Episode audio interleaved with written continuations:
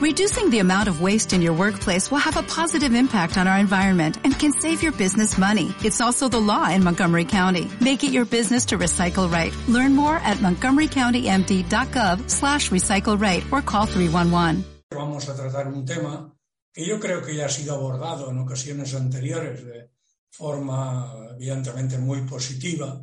pero sobre el cual siguen eh, persistiendo pues a veces eh, interpretaciones no del todo correctas. Hay quien confunde pintura impresionista con pintura de finales de siglo, en Francia fundamentalmente y en algún otro país, y realmente la situación no es exactamente esa. Habría que situarnos a mediados del siglo XIX. Estamos en una época, por lo tanto, en la que lo que predomina es el neoclasicismo con una excelente trayectoria en ese país, en Francia, y de hecho en toda Europa, de la mano siempre de las muy atentas y vigilantes y positivas en muchos sentidos escuelas o academias de bellas artes, reales academias en nuestro caso, que eh, se imponen a lo que es el panorama pues, eh, artístico en los diferentes países, no solo pintura, por supuesto, sino arquitectura, grabado, escultura, etc., y que producen una época, sin duda alguna, de gran esplendor. Pero en todo caso, con unas características eh, fuertemente conservadoras. Por lo tanto, lo primero que hay que indicar al hablar de la pintura impresionista es un esfuerzo de algunos artistas, pocos en un principio, por romper, en definitiva, esas reglas, ese constreñimiento a las normas dictadas por las todopoderosas academias e introducir un cambio revolucionario, sí, ¿por qué no? Un cambio en lo que es el panorama de la pintura, sobre todo en esa segunda mitad del XIX. Vamos a centrar esa cuestión, pues eh, evidentemente hablando de unas obras eh, claves seleccionadas con gran cuidado por quien les habla y sobre todo dejando muy claro aquí que impresionistas hay muchos, obviamente no todos franceses, pero evidentemente el corazón se sitúa en lo que es la zona de París y sus aledaños y sobre todo hay que subrayarlo muy claramente sobre tres grandes artistas de la época, que son los que merecerán la atención fundamental aunque mencionaré otros nombres.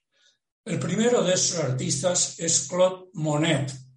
que se considera el padre de la corriente impresionista y que produce obras tan extraordinarias como la que estamos contemplando aquí.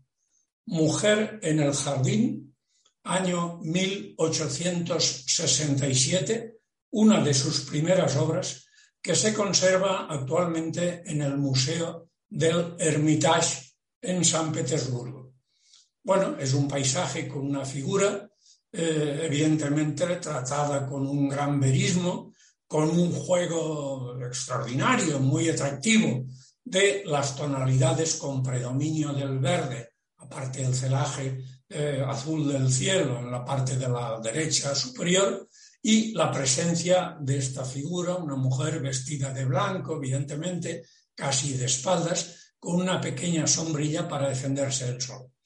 Por lo tanto, tenemos un paisaje, pero tratado con una eh, novedad en el planteamiento que poco se parece al paisaje que tanto protagonismo tuvo, por ejemplo, a partir del 17, del siglo XVII, en lo que son los Países Bajos, una época dorada de este género artístico y que emerge con una fuerza enorme en esta segunda mitad del siglo XIX. Por lo tanto, eh, atendamos a esto, es la pintura impresionista, lo que se llama pintura au plein air, al aire libre, donde eh, los artistas que la cultivan abandonan, por decirlo así, pues el ambiente de sus talleres ciudadanos, salen al campo con su paleta, con sus lienzos, con sus artilugios para trabajar y allí recogen las mil y una vision, tonalidades de lo que les rodea en vivo. Por lo tanto, el paisaje va a jugar un papel realmente muy predominante en esta corriente y en el caso de Monet, como veremos a continuación, en la mayoría de sus obras, por no decir la totalidad. Efectivamente, veamos otra obra de este gran autor, Claude Monet, francés, que nos eh, presenta la obra de la que acabo de hablar y esta siguiente, siempre por orden cronológico, sigue también 1869 y el título La Grenouillère.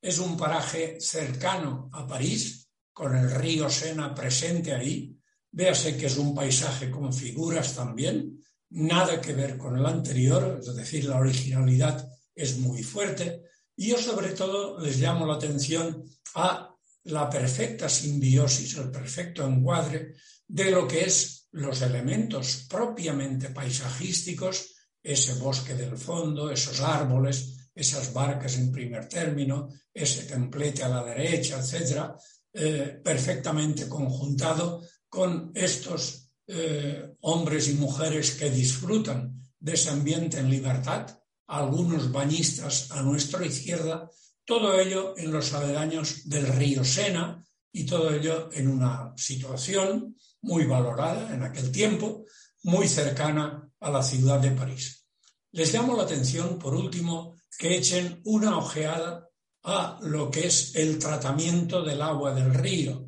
con esas suaves ondulaciones, tonos oscuros, tonos claros, reflejando efectivamente y sobre todo los aspectos del bosque del fondo y muy especialmente el cielo azul despejado y en un aspecto eh, con unas características, con unas cualidades pictóricas que a más de uno de los que me estén escuchando pues recordará, cómo no, hay que decirlo, a nuestro Joaquín Sorolla.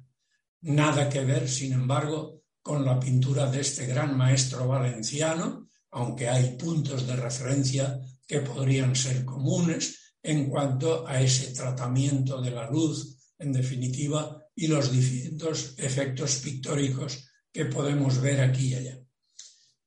Grunwiller en el Metropolitan Museum de New York es una de las obras más apreciadas de esa gran pinacoteca estadounidense. Demos un paso más con una obra que es imprescindible cuando hablamos de Claude Monet. Claude Monet es, eh, vamos a ver, el punto cardinal, el elemento clave de la pintura impresionista, es el que arrastra a otros pintores en un esfuerzo común por ese romper las reglas estrictas del neoclasicismo, que se esfuerza y lo hace con gran éxito por abrir nuevos caminos a la pintura. Claro que hay precedentes, Manet es uno de ellos, pero aquí vemos elementos total y absolutamente nuevos. Esta obra que les muestro me parece especialmente importante en esta brevísima selección, en la que hay obviamente unas presencias absolutamente justificadas y muchísimas ausencias en la muy abundante producción pictórica de este pintor y que en este caso responde a este lienzo, vean ustedes su firma, en la parte inferior izquierda, Claude Monet, año 1872, título de la obra tal cual, Impresión Soleil Levant, impresión sol amaneciendo o levantándose. Bueno, un paisaje en el que predomina el agua, con unas barcas por aquí y por allá, ese sol anaranjado que corresponde a los primeros minutos de un amanecer,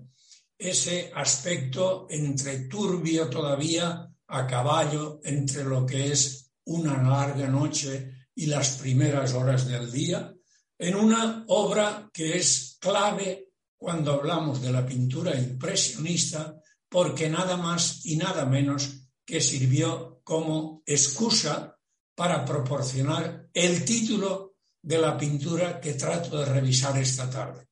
La pintura impresionista y lo que son sus tres máximos representantes sin lugar a dudas. Hay más, por supuesto, pero estos son verdaderamente claves. En este caso concreto, el lienzo original de la obra que estamos contemplando en esta imagen se conserva en un museo no demasiado conocido en París, eh, sí por los expertos, por supuesto, que sería el Museo Marmottan en la ciudad de París.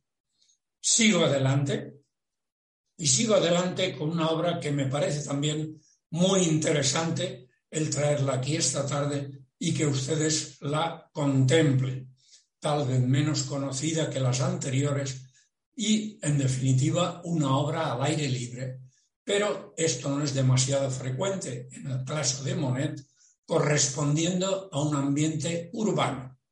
No estamos en paisaje, en las cercanías o no tanto de la ciudad de París, donde muchas de sus obras se sitúan, sino que nos encontramos en la propia capital de Francia, en París, en este caso en un ambiente urbano muy conocido por los que hemos visitado esa gran ciudad con muchos atractivos de todo tipo, que es el Boulevard de Capuchins.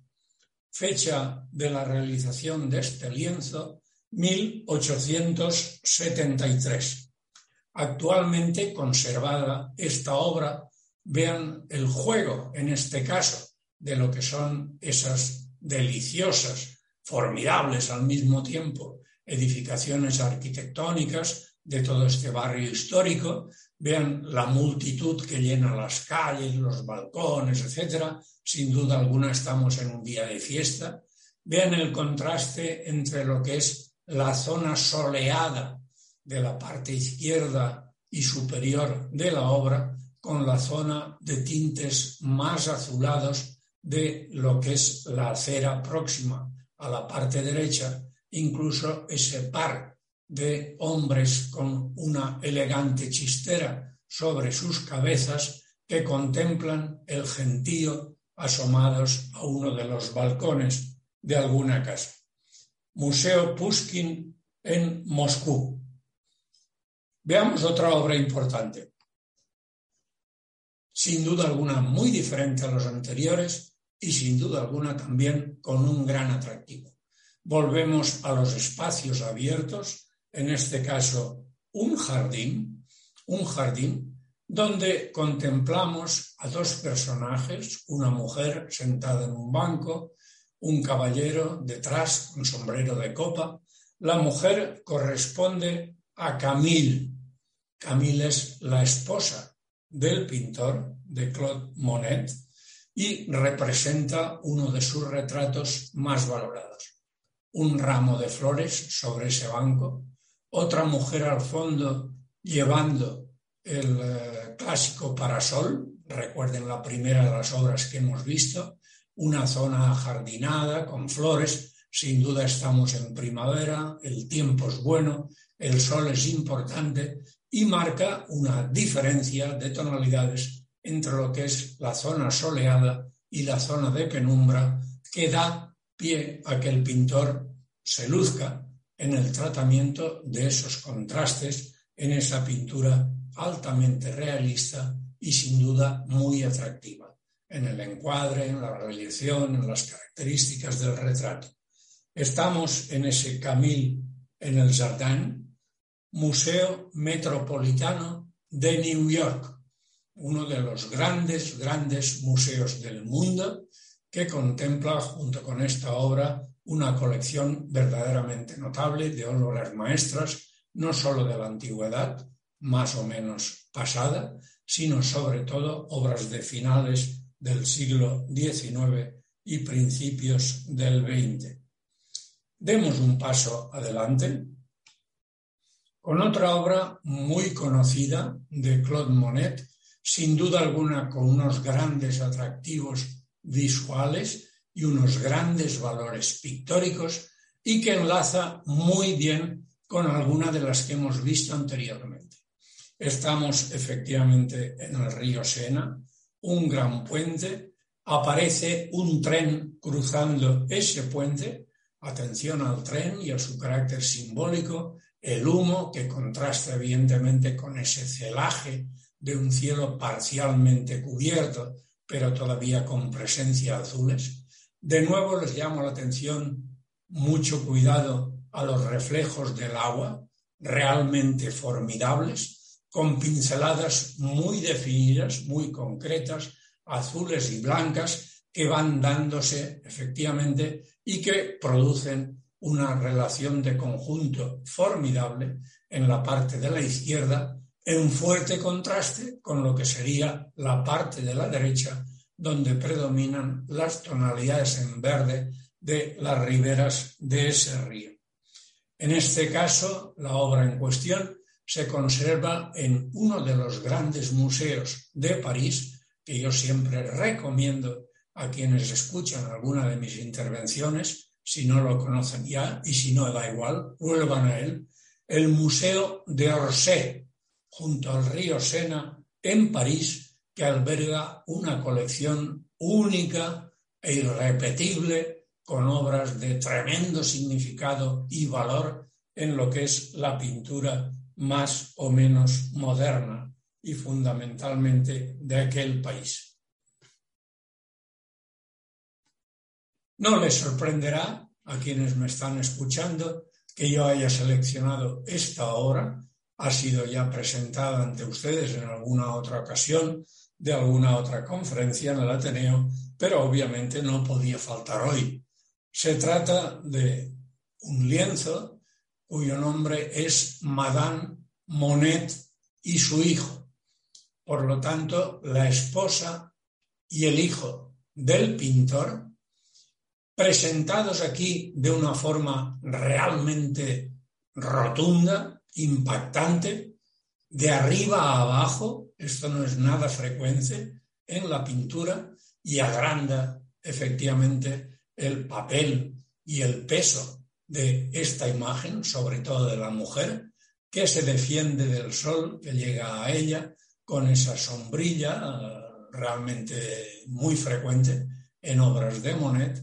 a sus pies pues eh, simplemente pues un conjunto de hierbas en definitiva de algún paisaje campestre, el cielo azul con presencia de pequeñas nubes y todo ello un verdadero prodigio en el tratamiento de la luz y del color. Vean ustedes que predominan en este lienzo y en muchos de los que estamos viendo de este autor, y no será el único, los trazos muy cortos, la pincelada corta y como dejada caer, pero en definitiva con unos efectos de conjunto, con unos efectos de complementariedad realmente importantes. Estamos en una pintura muy veraz, muy próxima al espectador, sencilla y, en definitiva, natural en su significado y de un atractivo estético absolutamente enorme en todos los sentidos de la palabra. Sigamos adelante. La obra que acabamos de ver, Camille en el Jardin está en el Metropolitan Museum de New York y esta que les muestro aquí, que corresponde a eh, simplemente Madame Monet, Madame Monet, eh, que correspondería eh, en todo caso a Madame Monet e hijo y por lo tanto la familia del pintor el Museo de Artes Finas, sería la traducción literal,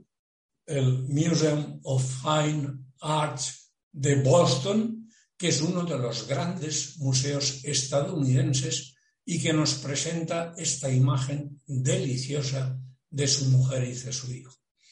Vean ustedes en qué forma está resuelto este lienzo con esas pinceladas cortas, diminutas diría yo, y abundantísimas en número, sobre todo visibles, atención, en lo que es la parte baja de la falda de la mujer, en todo su vestido, evidentemente, sobre ese tela blanca que ella está, parece ser que cosiendo, sobre el niño, evidentemente, eh, junto al césped en el que se encuentra, en ese, eh, de hecho, pues eh, carácter pletórico y omnipresente de flores, estamos en primavera, sin duda alguna, multicolores a las espaldas del grupo y todo ello, repito, en un extremo de aire libre, en un extremo de libertad recreativa, en un extremo de no miremos cada pincelada, esos cientos, miles tal vez de pinceladas que vemos en este lienzo, sino su efecto conjunto y cómo esas pinceladas, obviamente introducidas de una en una, en un trabajo inacabable, producen esta sensación de conjunto, sensación de verité, sensación de realismo, al fin y al cabo, y no exento de una magia y de un atractivo visual fuera de toda discusión. Ven ustedes esta obra, muy diferente a la anterior, muy diferente. Retornamos al ambiente urbano, arquetípico, y en este caso hay otros ejemplos, yo he seleccionado este, el título del lienzo, La Gare Saint-Lazare, la estación de Saint-Lazare en París, una de las grandes estaciones de esa gran ciudad, obra pintada en 1877 con las características y técnicas de la forma de pintar de Claude Monet.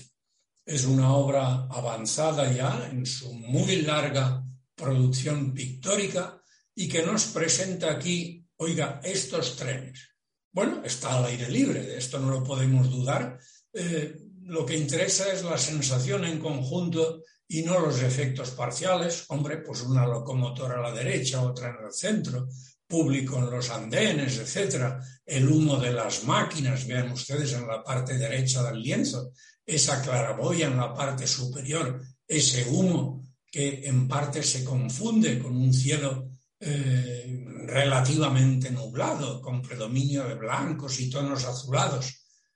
Y al mismo tiempo de todo eso, al mismo tiempo de todo eso, sin duda alguna, un mensaje también de saludo, en definitiva, de eh, reconocimiento a lo, todo lo que representan los tiempos nuevos, el modernismo, el desarrollo tecnológico, científico, que simbolizan, tal vez mejor que cualquier otro elemento, las máquinas de vapor y la llegada del tren a lo que sería la movilidad de la gente. El caballo y los antiguos landós van a ser sustituidos por otros medios de transporte y para grandes distancias, sin duda alguna, los trenes van a ocupar un lugar muy destacado. Recuerden ustedes, más o menos eh, coetáneo con estas fechas que estamos tratando, la obra de nuestro eh, Ignacio Pinazo, El guardavía, ese niño de espaldas, en definitiva, pues eh, marcando lo que son las normas para el paso de un tren por unas vías y e igualmente contemplando así una cierta, eh, bueno, pues eh, eh, presencia, saludo, en definitiva diría yo, a los tiempos modernos, en el caso de la obra de Pinazo, en una España todavía muy atrasada y casi ajena al avance tecnológico que el resto de Europa ya experimentaba con fuerza. Pasan los años, Claude Monet sigue trabajando, muere su esposa, se casa en segundas nupcias y se aleja a una zona que será una de sus preferidas en lo que es, en definitiva, pues eh, la zona de Givenchy. Givenchy es una pequeña localidad en la Normandía Claude Monet compra allí una casa, cada vez más ya consigue abrirse camino con cierta fortuna en el siempre difícil eh, mercado del arte, por lo tanto goza ya de una situación muy desahogada, que no siempre fue así, y se instala en Givenchy para vivir una vida muy larga. Va a vivir eh, los ochenta y tantos años, en definitiva, que es una edad muy avanzada en esa época, trabajando prácticamente hasta el final de sus días. Bueno, yo tengo que abreviar por razones obvias y me limito a presentarles una obra que considero emblemática en ese marco, en ese contexto, que es esta que les muestro ahora, eh, que corresponde al puente de los nenúfares. Vean ustedes los nenúfares en este estanque, ese verdor realmente arrollador que llena todo el lienzo y ese puente japonés que Monet introduce como un elemento evidentemente de referencia, de contraste con la belleza absolutamente natural de cuanto le rodea. Pinta una y otra vez este entorno desde todos los puntos de vista y en particular pues eh, atendiendo a la presencia de estos nenúfares y de los eh, muchos, muchos, insisto, lugares, rincones de que está dotado ese fantástico, fantástico eh, medio residencial de Givenchy en la Normandía, lugar que se convierte en sitio, destino de peregrinaje para muchos artistas de la época y que hoy en día, con un pequeño museo incluso, pues es un lugar de encuentro para todos los seguidores y enamorados de Monet, que son verdaderamente una legión. Este sería, sin duda alguna, el pintor que se mantiene fiel a sí mismo, fiel al impresionismo desde su nacimiento hasta su muerte, ya tardía, como acabo de decir, y simplemente toda su producción se inscribe en este nuevo estilo artístico que marcará un antes y un después en la pintura moderna, en la pintura de finales del 19, que al mismo tiempo, atención, abrirá las puertas hacia los seguidores. Hay otros pintores, evidentemente, impresionistas. Bert Morisot fue uno de ellos, y algún español incluso, algún estadounidense también. Pero realmente los tres claves son aquellos de los que voy a hablarles aquí esta tarde. Con esta pintura dejamos a Monet, con este formidable puente de los nenúfares y abrimos la puerta al segundo de los pintores que trato de revisar hoy, Camille Pissarro. Camille Pissarro es otro de los grandes, grandes pintores del impresionismo, junto con Monet y el tercero, de los que hablaremos a continuación, y en este caso, bueno, de nuevo, una pintura al aire libre, con aspectos evidentemente muy personales de Pizarro, pero manteniendo el tono general de la producción que acabamos de describir. Paisaje de Pontoise, fecha de este lienzo 1877. Este lienzo se conserva ahora en otro de los grandes museos de New York, que es el Guggenheim Museum, también en la Quinta Avenida, más o menos además enfrente del Metropolitan, del que he hablado anteriormente, y sin duda una visita obligada para todos los amantes de la pintura moderna. Sigamos con Pizarro. Ahí tienen una segunda obra, Casas de Bougival, Casas de Bougival, de nuevo un pequeño pueblo en las proximidades de París. Vean ustedes la firma del autor en el lado de la derecha inferior. Bueno, una pareja de personajes y un paisaje. Un paisaje en el que hay, obviamente, pues árboles verdes, matorrales, eh, árboles del fondo, un pequeño bosque, etcétera, y al mismo tiempo, pues algunas casas de esa pequeña población en las proximidades de París, Bougival. El cielo se mantiene casi blanco, está nublado, la luz es eh, no radiante, pero sin duda alguna presente y abundante y da sentido, evidentemente, a todas las tonalidades de este lienzo. Casas de Bougival, 1870. Otra obra de Pizarro, con grandes atractivos, estos barcas de Pontoise.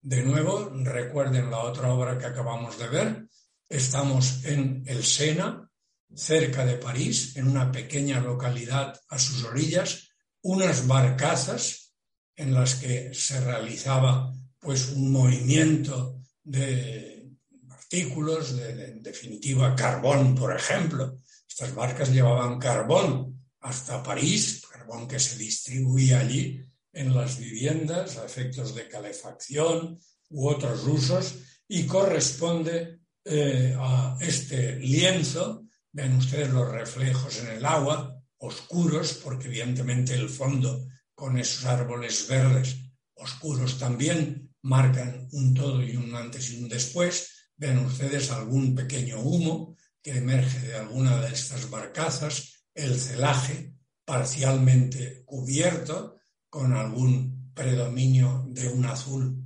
pálido, diría yo, con presencia de blancos, y que se encuentra en este caso en ese gran museo que he mencionado anteriormente, el Museo de Orsay, en París, como una obra realmente emblemática de Pizarro.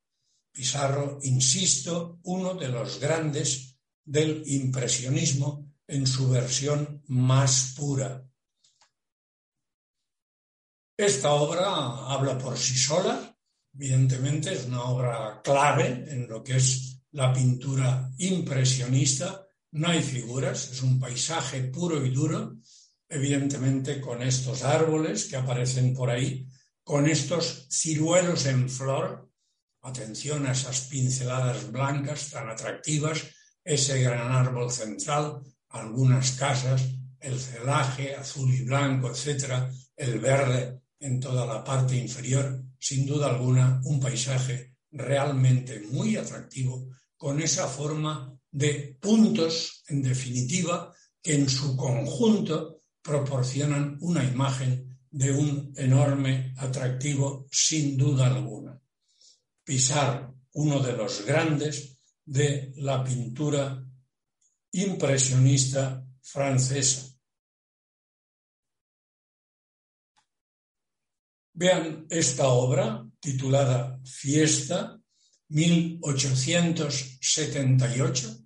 conservada actualmente en un museo nada conocido, el Museo de la London University.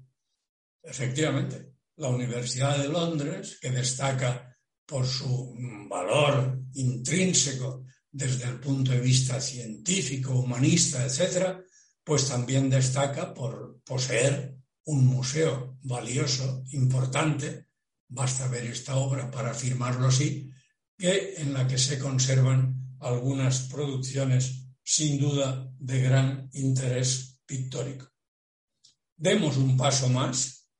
volvamos a Pontoise, una pequeña localidad cercana a París que ya conocemos. Bueno, pues otra vista, en definitiva, otro paisaje, sin figuras, con estas casitas, con ese monte, con esas parcelas multicolores, con ese primer plano y ese celaje en la parte superior, en definitiva, tejados de Pontoise, también en el Museo de Orsay. Como lo es la siguiente obra, Chapombal, un paisaje sin duda alguna de gran atractivo, una figura, una caballería, un árbol o árboles a la izquierda, una colina verde, un cielo siempre parcialmente nubloso, algunas pequeñas casas con tejados multicolores y una obra sin duda alguna muy atractiva. Yo sigo insistiéndoles, hay muchas cualidades y tengo que abreviar siempre. Ven ustedes las pinceladas diminutas que surgen, que se presentan aquí y allá en todas las partes de este lienzo. No importa que estén muy próximas al pintor o muy alejadas. Esta forma de pintar con pequeñas pinceladas que tratan de conseguir un efecto global, hecho que se conoce perfectamente bien y que se reproduce perfectamente bien en esta obra maestra de Pizarro, decía, esta obra incluso dará lugar a una derivación del impresionismo, pero es otro movimiento ya postimpresionista al que conocemos como puntillismo y que tendrá igualmente en su haber obras de un atractivo sin duda muy, muy notable. Vean en este caso esta campesina de Pontoise, una figura, la parte central, una joven, casi una niña, que viste evidentemente como muchas campesinas de ese tiempo, que está aquí sentada en uno de los ribazos de algún sendero, en definitiva, entre esa multitud verdaderamente agobiante, diría yo, de tonalidades de verde, conseguidas una vez más con esas pequeñas pinceladas multicolor que pacientemente el pintor va depositando sobre el lienzo obra de 1881, el movimiento impresionista, atención a esto, apenas duró siete u ocho años. Luego vendrán muchas cosas, vendrán muchas cosas, vendrá Gauguin, vendrá Van Gogh, vendrá Renoir, pero evidentemente, aunque algunos de ellos se aproximaron a, eh, el caso de Renoir, por ejemplo, al movimiento impresionista, solo estuvieron enmarcados en él de forma muy ocasional y en otras ocasiones prácticamente eh, autónoma respecto a lo que eran los postulados básicos de esa corriente pictórica. En este caso, la obra que les muestro aquí, conservada también en el Museo de Orsay de París. Y vean otra vez más un paisaje de Pontoise, 1881, que presenta la particularidad de conservarse hoy en día en un museo de Jerusalén, Jerusalén, y que eh, es una de las obras ya tardías de Pizarro dentro de este movimiento impresionista y cuya mm, reflexión y cuya selección eh, me ha parecido bien concluir con esta obra realmente preciosa, preciosa, con el título de La cosecha, en el que aparecen sobre todo estas cinco mujeres del primer plano que están trabajando ahí con unas mieses en definitiva, en una cosecha que se realiza al fondo de la imagen, a la sombra de estos árboles. Vean ustedes ese puntillismo, esa pincelada diminuta a la que yo he hecho varias veces ya mención, como es aquí muy patente en las vestimentas de las mujeres, en sus rostros, en todo el paisaje que las entorna, en el fondo del mismo, un pequeño eh, hueco para el celaje azul y blanco, una vez más, que tenemos aquí, obra de ya 1881 que conservamos en el Museo de Ottawa, Museo de Ottawa, en Canadá. Esta es mi visión sobre Pizarro, tiene una producción obviamente mucho más amplia que eso, pero debemos dejar espacio al tercero de los grandes por antonomasia de la pintura eh, impresionista, como es Alfred Sisley.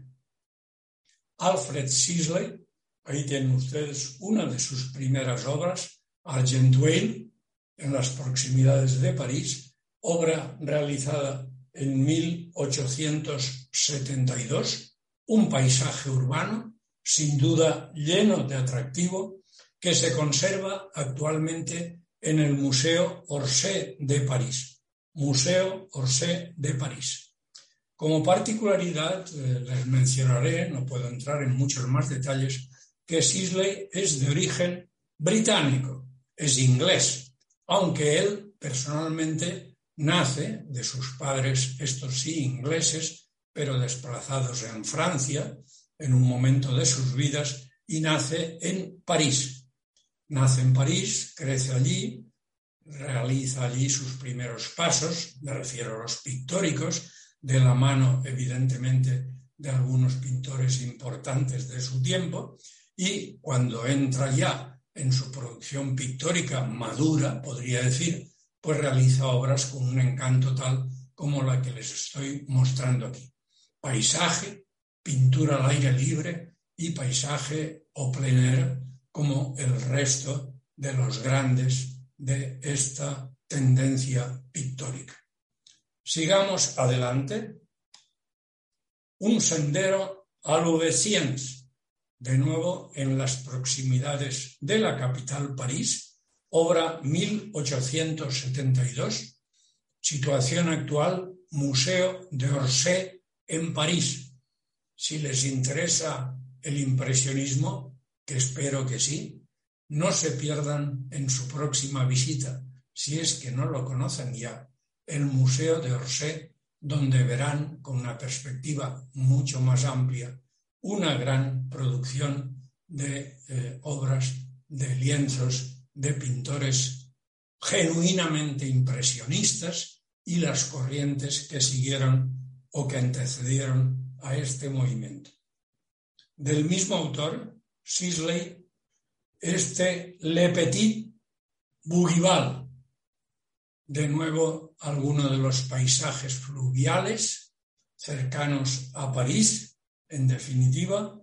y en este caso una obra muy importante, vean la firma del autor, la parte inferior derecha, vean de nuevo las pinceladas en el agua, en los verdes, en eh, las viviendas, en los árboles, derecha e izquierda, en la barcaza que ocupa la parte central, en el celaje aparece más eh, difuminada esa tendencia, pero sin duda alguna con un efecto global fuertemente atractivo. Colección privada, en este caso excepcionalmente, en manos, repito, de algún muy afortunado coleccionista de obras de pintura. Sigo adelante. Una obra muy conocida de Sisley, eh, Mosley, Mosley, que en definitiva es un espacio de Inglaterra.